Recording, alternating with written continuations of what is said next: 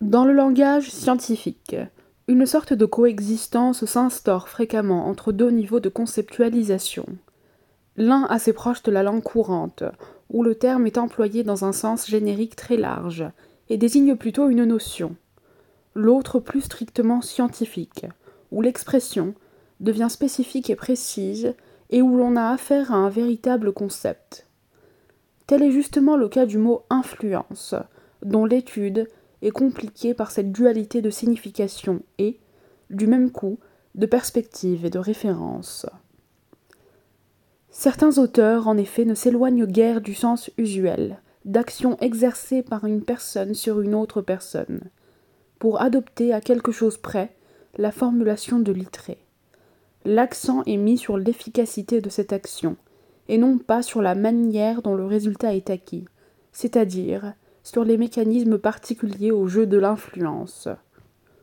D'autres spécialistes traitent de l'influence dans un contexte de communication et insistent sur ce qui constitue à la fois la base de l'influence et les raisons de son succès, à savoir la persuasion. L'influence devient alors un concept qui a gagné en vigueur ce qu'il a perdu en extension. C'est à notre sens le signe d'un incontestable progrès dans l'élaboration d'un langage scientifique. On ne saura cependant aborder le thème de l'influence sans souligner le mérite de Gabriel Tarde et sans rappeler l'importance de sa contribution en ce domaine, d'autant plus que ses analyses participent de l'ambiguïté signalée ci-dessus et en fournissent une excellente illustration. D'une part, dans sa théorie générale de la société. Tarde parle tour à tour de suggestion, d'hypnotisme, de magnétisation, pour caractériser le rôle et l'efficacité arbitrairement dévolus à l'imitation. La notion de l'influence n'est pas nettement et fermement définie, encore qu'elle soit implicite tout au long de l'argumentation. D'autre part, dans ses essais particuliers, notamment dans l'étude consacrée à la conversation, Tarde se montre attentif à l'exercice d'une influence essentiellement persuasive, par laquelle s'étend et s'approfondit la conscience d'espèce, et qui détermine ainsi très largement les vicissitudes de l'opinion. Par cette sensibilité au processus, plus sans doute que par la parenté confuse entre la notion d'imitation et celle d'influence, Gabriel Tarde a ouvert une voie féconde l'action efficace sur autrui. Influence, pouvoir et cause. Pour donner une idée du champ attribué à l'influence dans son acception la plus large, on se reportera à l'étude bien connue de Robert K. Merton sur deux types d'influence, locale et cosmopolite. Le sociologue américain y insiste, en conclusion, sur la nécessité de distinguer entre les multiples formes d'influence comme la coercition, la domination, le conditionnement et ce qu'il appelle la clarification. Le regroupement de ces catégories hétéroclites fait de l'influence une notion extrêmement générale et imprécise, dont il devient difficile de savoir dans quel sens exact elle est employée.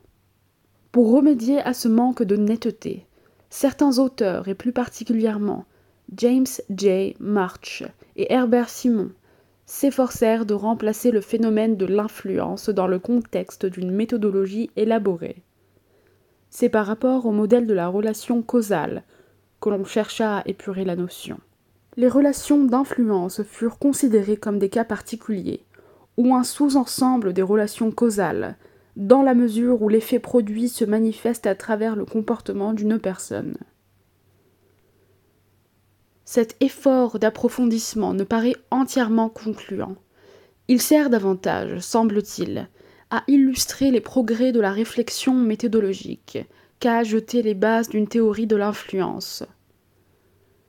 Les définitions ainsi obtenues restent bien abstraites, comme celle de Marsh, selon lesquelles l'influence se reconnaît à l'écart entre le comportement réel d'un individu au temps T1 et le comportement prévisible au temps T0.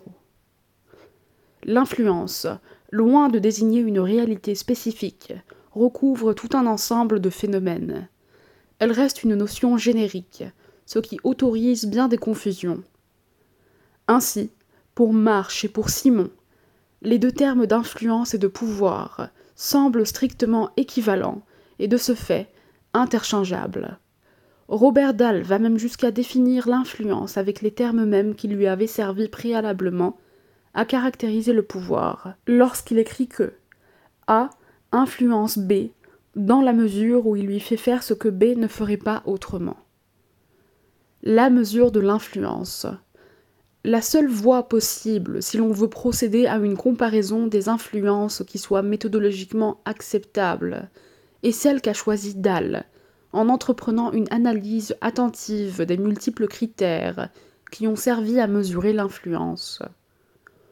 On peut en énumérer cinq le nombre de personnes influencées, les chances de succès de l'influence, les changements obtenus chez les individus, le coût psychologique de l'influence, la sphère à laquelle elle s'applique. Ces critères apparaissent tout d'abord comme de valeurs très inégales.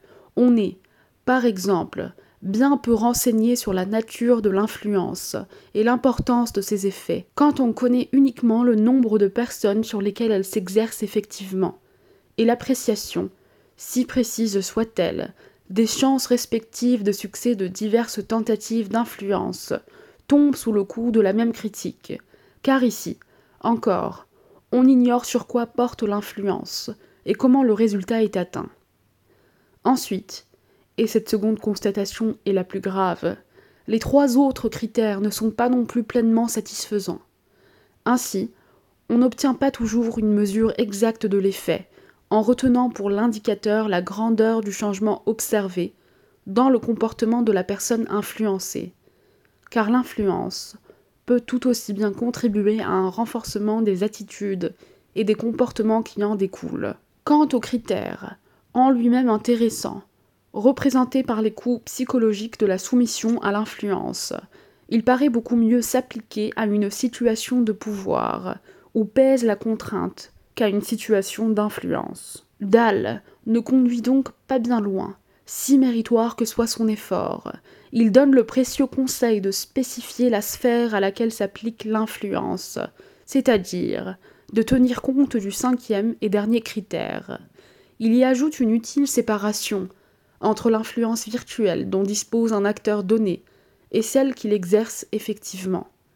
Et c'est à peu près tout. On pourrait peut-être compléter ce tableau en lui adjoignant une distinction supplémentaire, établie par Merton, à savoir celle des types d'influence. Ce sont là des remarques raisonnables, dont il est prudent de tenir compte dans le cadre d'enquêtes empiriques, mais ces mesures, si indispensables soient-elles, n'apprennent rien sur le mode d'influence, ni sur le processus qui est le sien.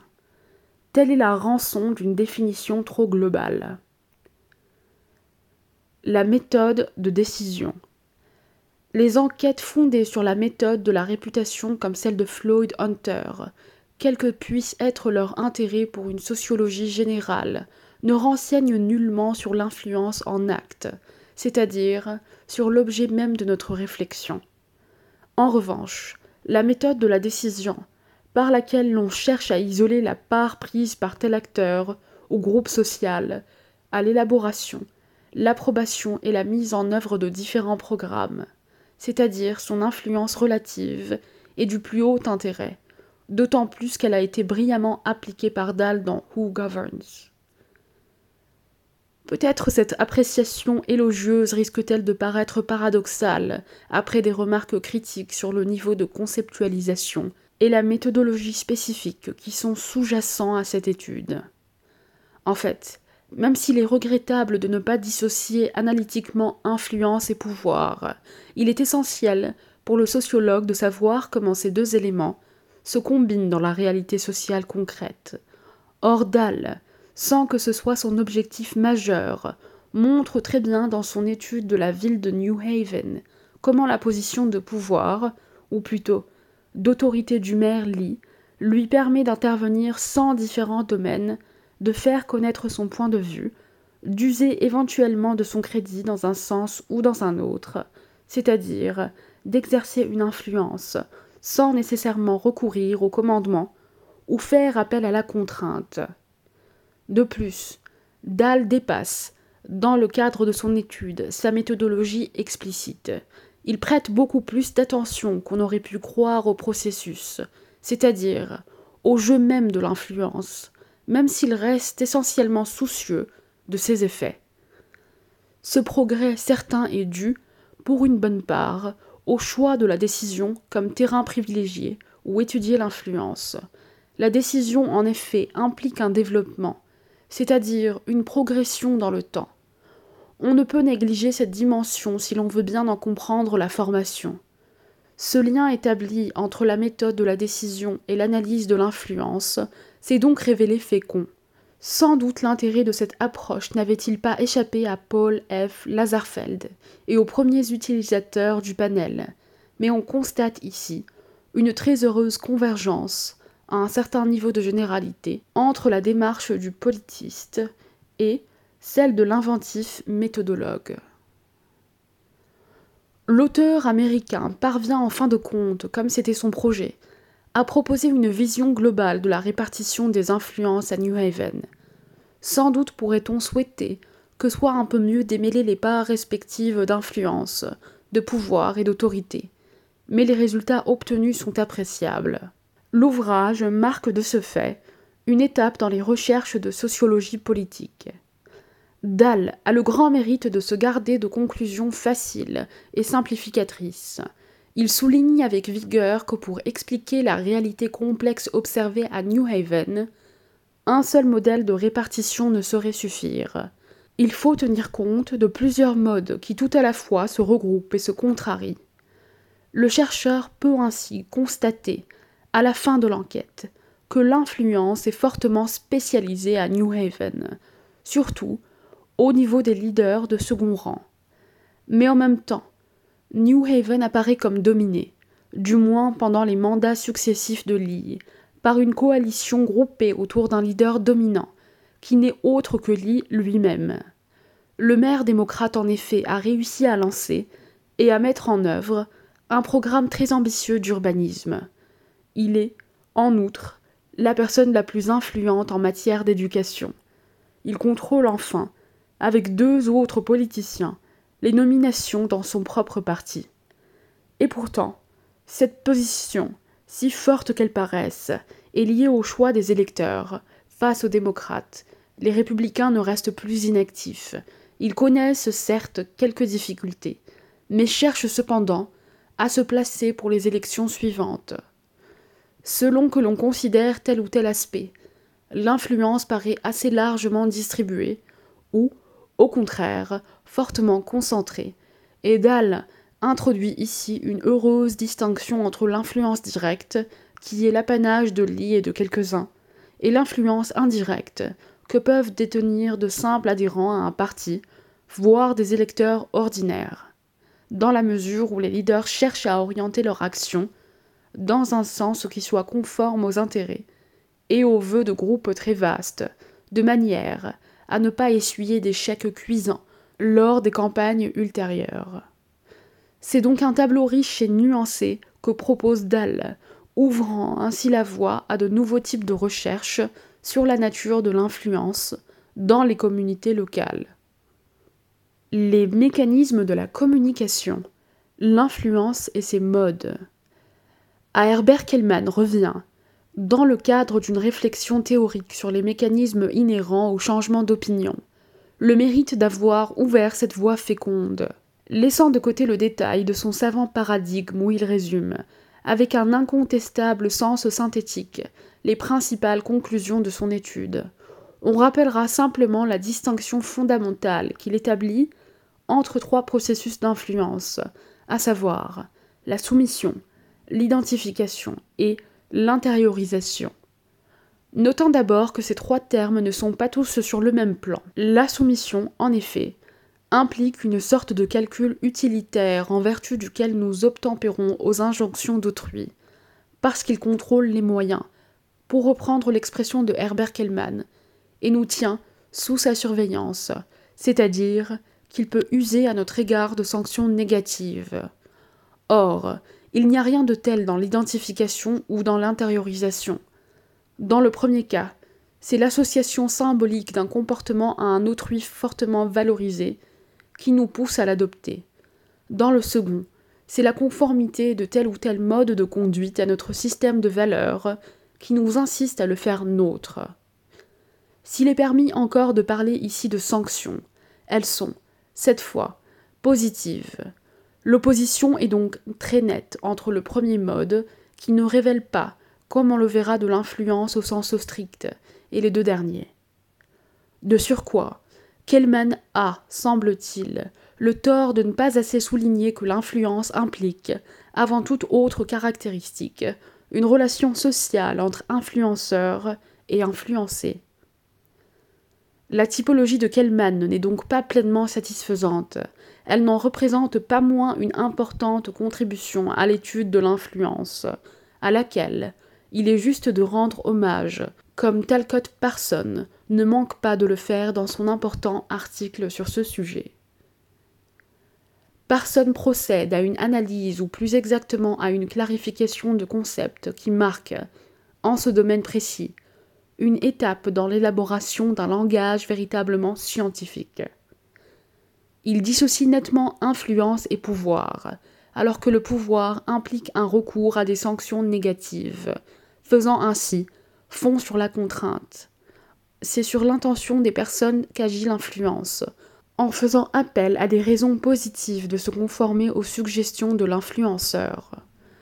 Ces dernières précisions permettent à personne de procéder à une autre distinction plus subtile entre l'influence proprement dite et l'incitation, qui fait bien appel à des sanctions positives, mais, et c'est là toute la différence, d'ordre situationnel, et dont le versement d'une somme d'argent peut être aussi considéré comme le prototype. Parson insiste aussi avec bonheur sur le mode spécifique de l'influence, à savoir la persuasion. L'influence suppose donc pour être efficace, que l'on gagne indûment ou non la confiance d'autrui. Elle prend ainsi la forme, pour reprendre l'expression parsonienne, d'une capacité générale de persuader. Cela ne veut pas dire, bien sûr, qu'elle s'étende à tous les domaines, puisque, comme on l'a vu, il existe des sphères d'influence, mais qu'elle se reconnaît à une certaine régularité dans les effets. L'influence est d'autant mieux assise qu'elle est susceptible d'applications plus nombreuses une occasion unique ne saurait en tout cas suffire à la fonder ou à l'établir. L'analyse de Parson aide donc incontestablement à mieux saisir la signification de l'influence. Elle serait même exemplaire si le théoricien américain ne cherchait à la faire rentrer à tout prix dans le cadre de ses sous-systèmes et de ses catégories générales. Propagande et communication. Dans le domaine de la communication, on peut distinguer deux grands types d'approches les études de laboratoire et les enquêtes sur le terrain. Si, d'un point de vue sociologique, la seconde méthode s'est révélée la plus féconde, l'importance de la première ne doit pas être sous-estimée. Ainsi, Karl Hovland et ses nombreux collaborateurs ont accompli un indispensable travail préparatoire que l'on pourrait appeler de débroussaillage, en isolant les effets de différentes variables et en s'efforçant de dégager les diverses bases de l'influence.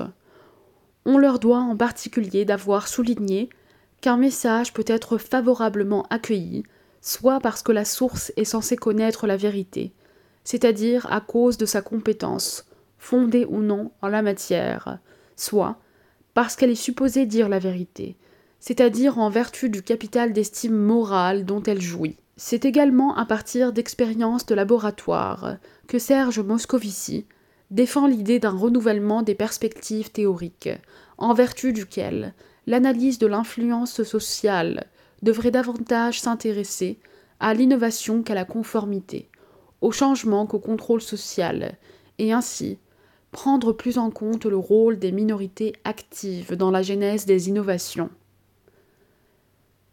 Les études de laboratoire ont donc permis de mieux cerner les conditions du jeu de l'influence, mais les enquêtes sur le terrain ont apporté une connaissance plus précieuse, encore qu'incomplète, celle de ses effets réels.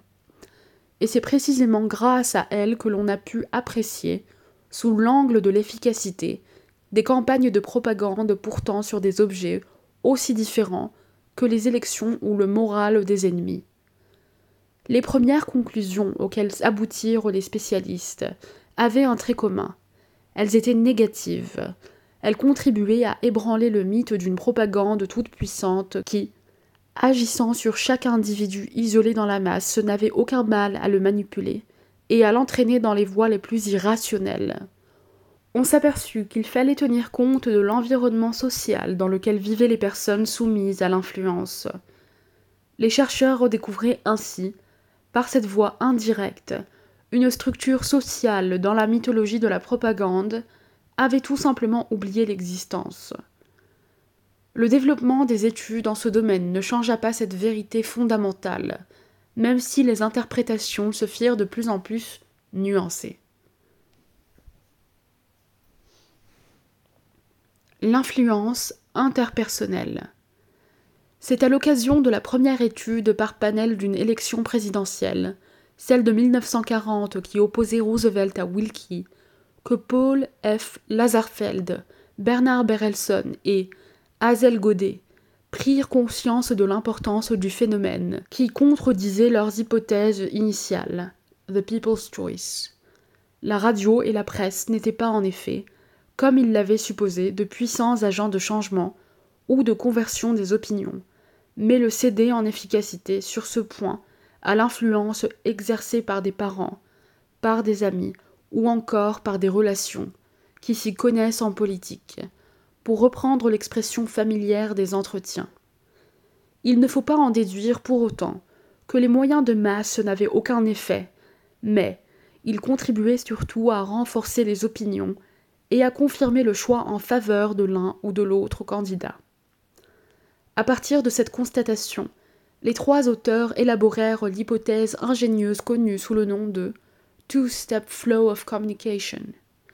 Les messages des moyens modernes d'information collective n'attendraient pas directement la masse du public, mais passeraient par le relais des guides de l'opinion, c'est-à-dire de personnes plus attentives au contenu de la presse parlée ou écrite, plus intéressées par la politique, et qui auraient pour rôle de transmettre les informations à l'intérieur de leur groupe primaire.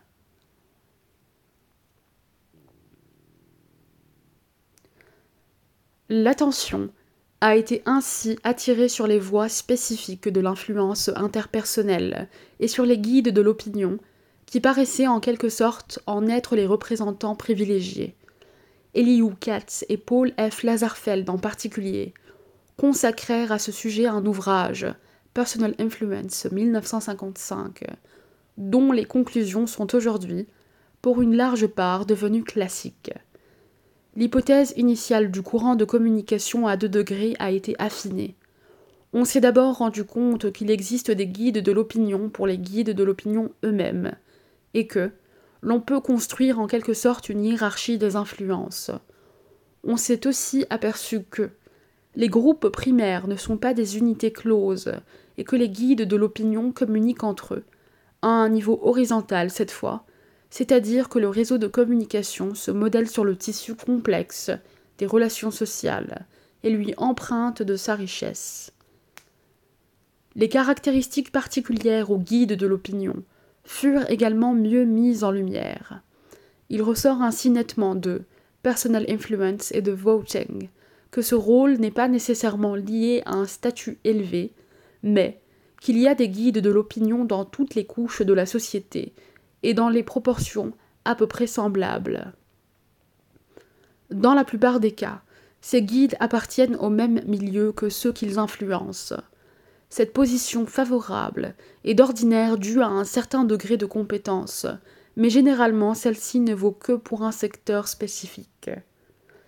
Il est très rare, d'après l'enquête de Lazarsfeld, qu'on soit à la fois influent en matière de consommation domestique et de cinéma, et il est plus exceptionnel encore d'être un guide de l'opinion dans trois domaines.